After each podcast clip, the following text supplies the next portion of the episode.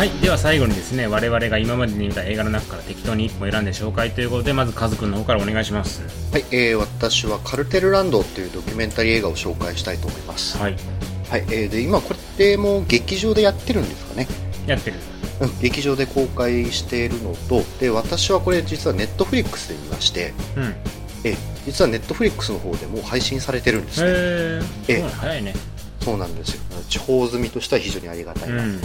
えトフリックスそう考えるとすごいですよね。すごいね。ね劇場公開中のやつを。うん。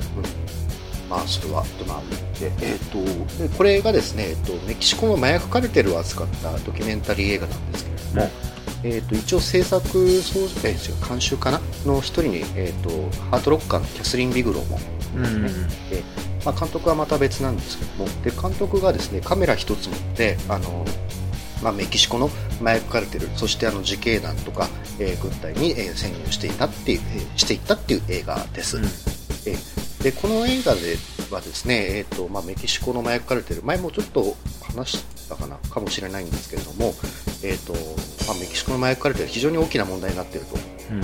え年間に、ね、もう何千人で殺されて約10年で10万人ぐらい死んだと、こうん。のドラッグ王というので。でですね、まあ、メキシコの中でも非常に社会問題になっているんですね。うんで、えー、とこのドキュメンタリーはですねその、まあ、麻薬カルテルに戦うと戦う自警団を作ったですねドクター・ミレレスという人が、あのスポットが当てられます。でこの人はまあ自警団で、えーとまあ、麻薬カルテルと戦うんですけれどもあのなんで自警団を作る必要があるかっていうとその麻薬カルテルともう政府が保護癒着をしているで警察組織の中にも麻薬カルテルと、えー関係のある人がいるので政府側がきちんとその麻薬カルテルというものに対処しないと。で対処しないのにこう周りの人間は、えー市民とかがどんどん殺されていくと。ということで、えー市民が立ち上がりましてでミレレツというのが、まあ、自警団を作ってその麻薬カルテルが占領する街を一つずつですねあの戦って、えー、と勝ち得ていくっていう話なんですけれども、まあ、この映画、えー、とオチがですね非常にちょっとこの、まあ、あの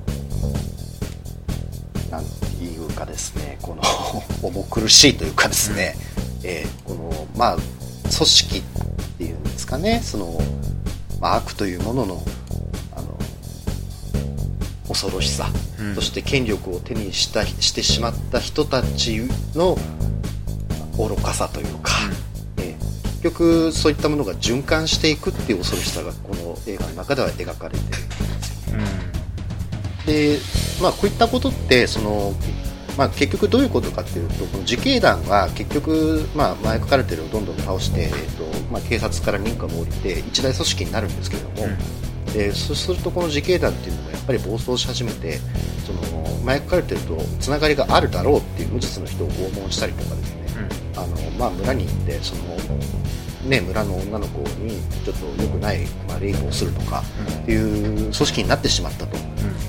まあ、そういう恐ろしい話なんです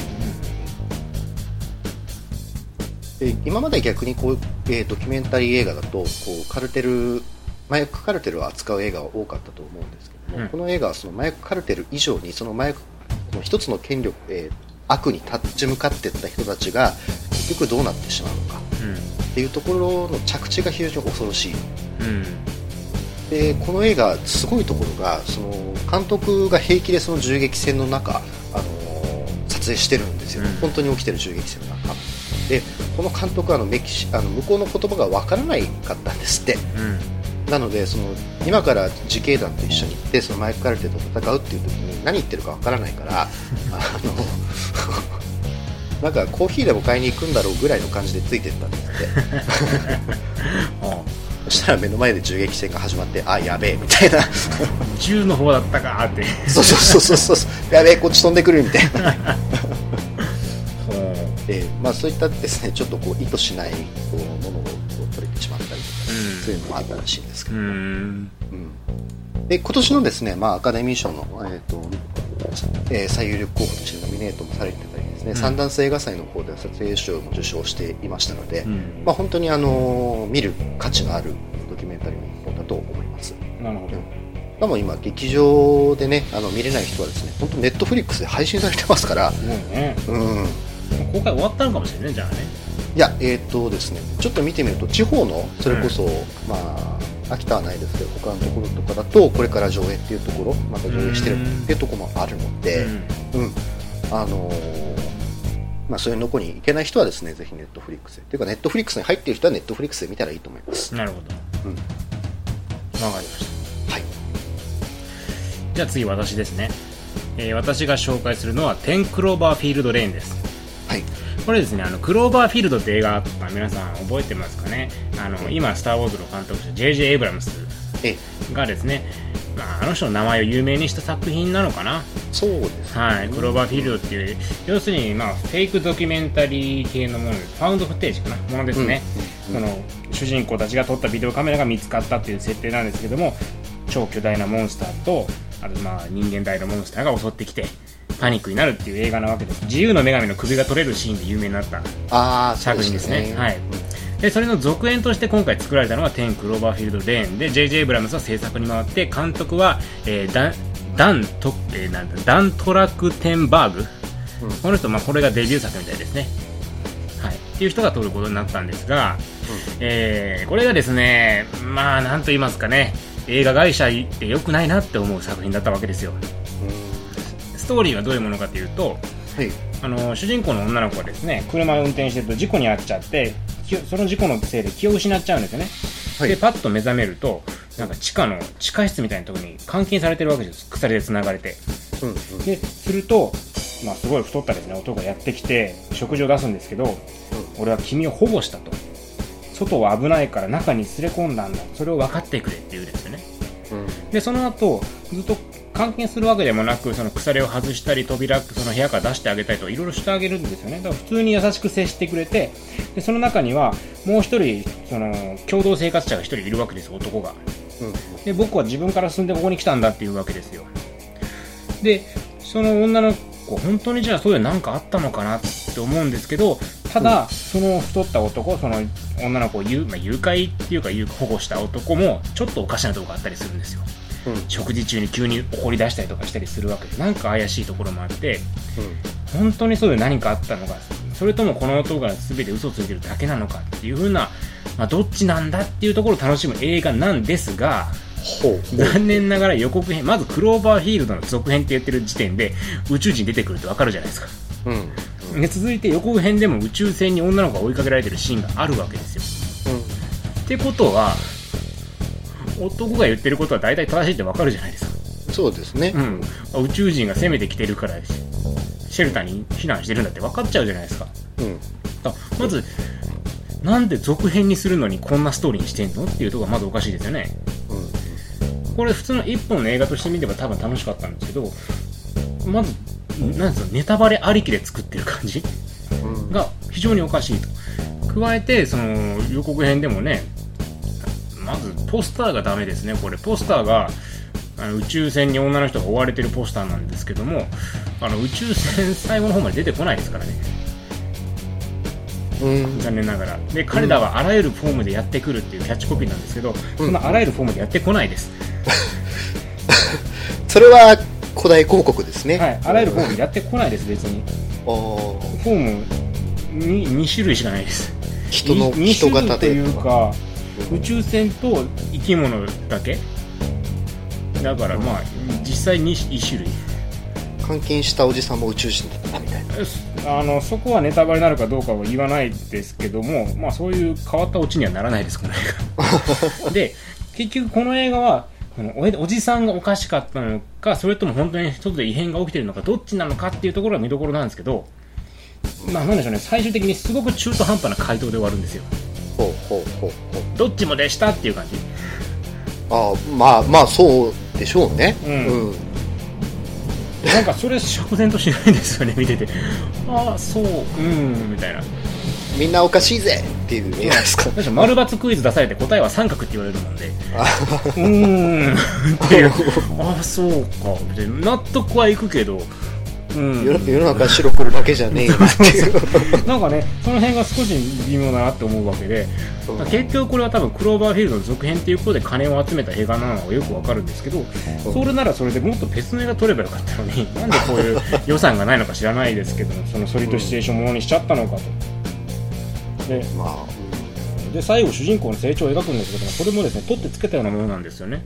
ああ。全然今までと関係ない成長をパッと描いて終わるんですよ、ほうほうほう。なんで？っていう。なんかものすごくね映画として一本の映画として中途半端に終わっちゃった印象があってうん残念だなっていうね。なるほど。はい。クローバーフィールド自体はそれなりに面白かったんでね期待したんですけどもテンクローバーフィールドでもはちょっとまあ間違った続編を作っちゃったんじゃないかなっていう気がします。なるほど。はい。まあなので見たい人は DVD でいいんじゃないかなと思いますね。まだ公開してるんですかね。多分多分してるはず。なるほど。ただ主人公の女の人のあの生足を大画面で見たいならば今のうちに。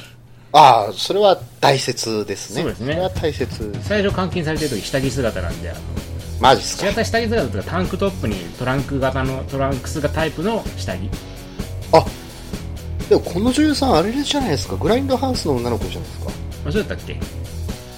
見に行かないと。そっかメアリー・エリザベス・リンっですね。あれですよ。あのうんあのあれデスプルーフのあのなんだっけチアリーディングの子。ああスコット・ピールグリムのあれだヒロインだ。そうそうそう。僕のあのパソコンの壁紙ですよ。マジで？それは見に行かなあかんのちゃデスプルーフそうですよそうですあじゃあ行かないとな、うん。おすすめです。あちなみにデブを演じてるのはジョン・グッドマンです。おー。いい顔出てるじゃないですか。うんジョン・グッドマン気持ち悪いですよ。へえうん。面白そうですね。うーん。うん。まあつまんなくはないんですよ。なんじゃこれつまんねえっていうことはなかったんですけどなんでしょうね。釈然としない映画でしたね。ああそっか。なんかねプロットだけ聞くとそのメアリー・エリザベス・ウィンステッドを監禁する上のグッドマンでしょうん。楽しそうですけどね。プロットだけ聞くと、ねなんでしょうあの何も知らない状態で映像がいきなり始まって見る分には楽しいと思います。あなるほど、うん。そうですね。そうなんですよ。ただそういうのってもう不可能じゃないですか。劇場で見るから不可能だしタイトルも見えちゃうから不可能なんでそれができないのが残念ですね。だからなもう何にもタイトルも何にも知らない状態で見るならば、まあ、それなりに面白い映画だと思います。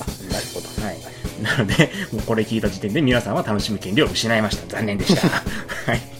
おすすめするポッドキャストじゃねえのかよっていうね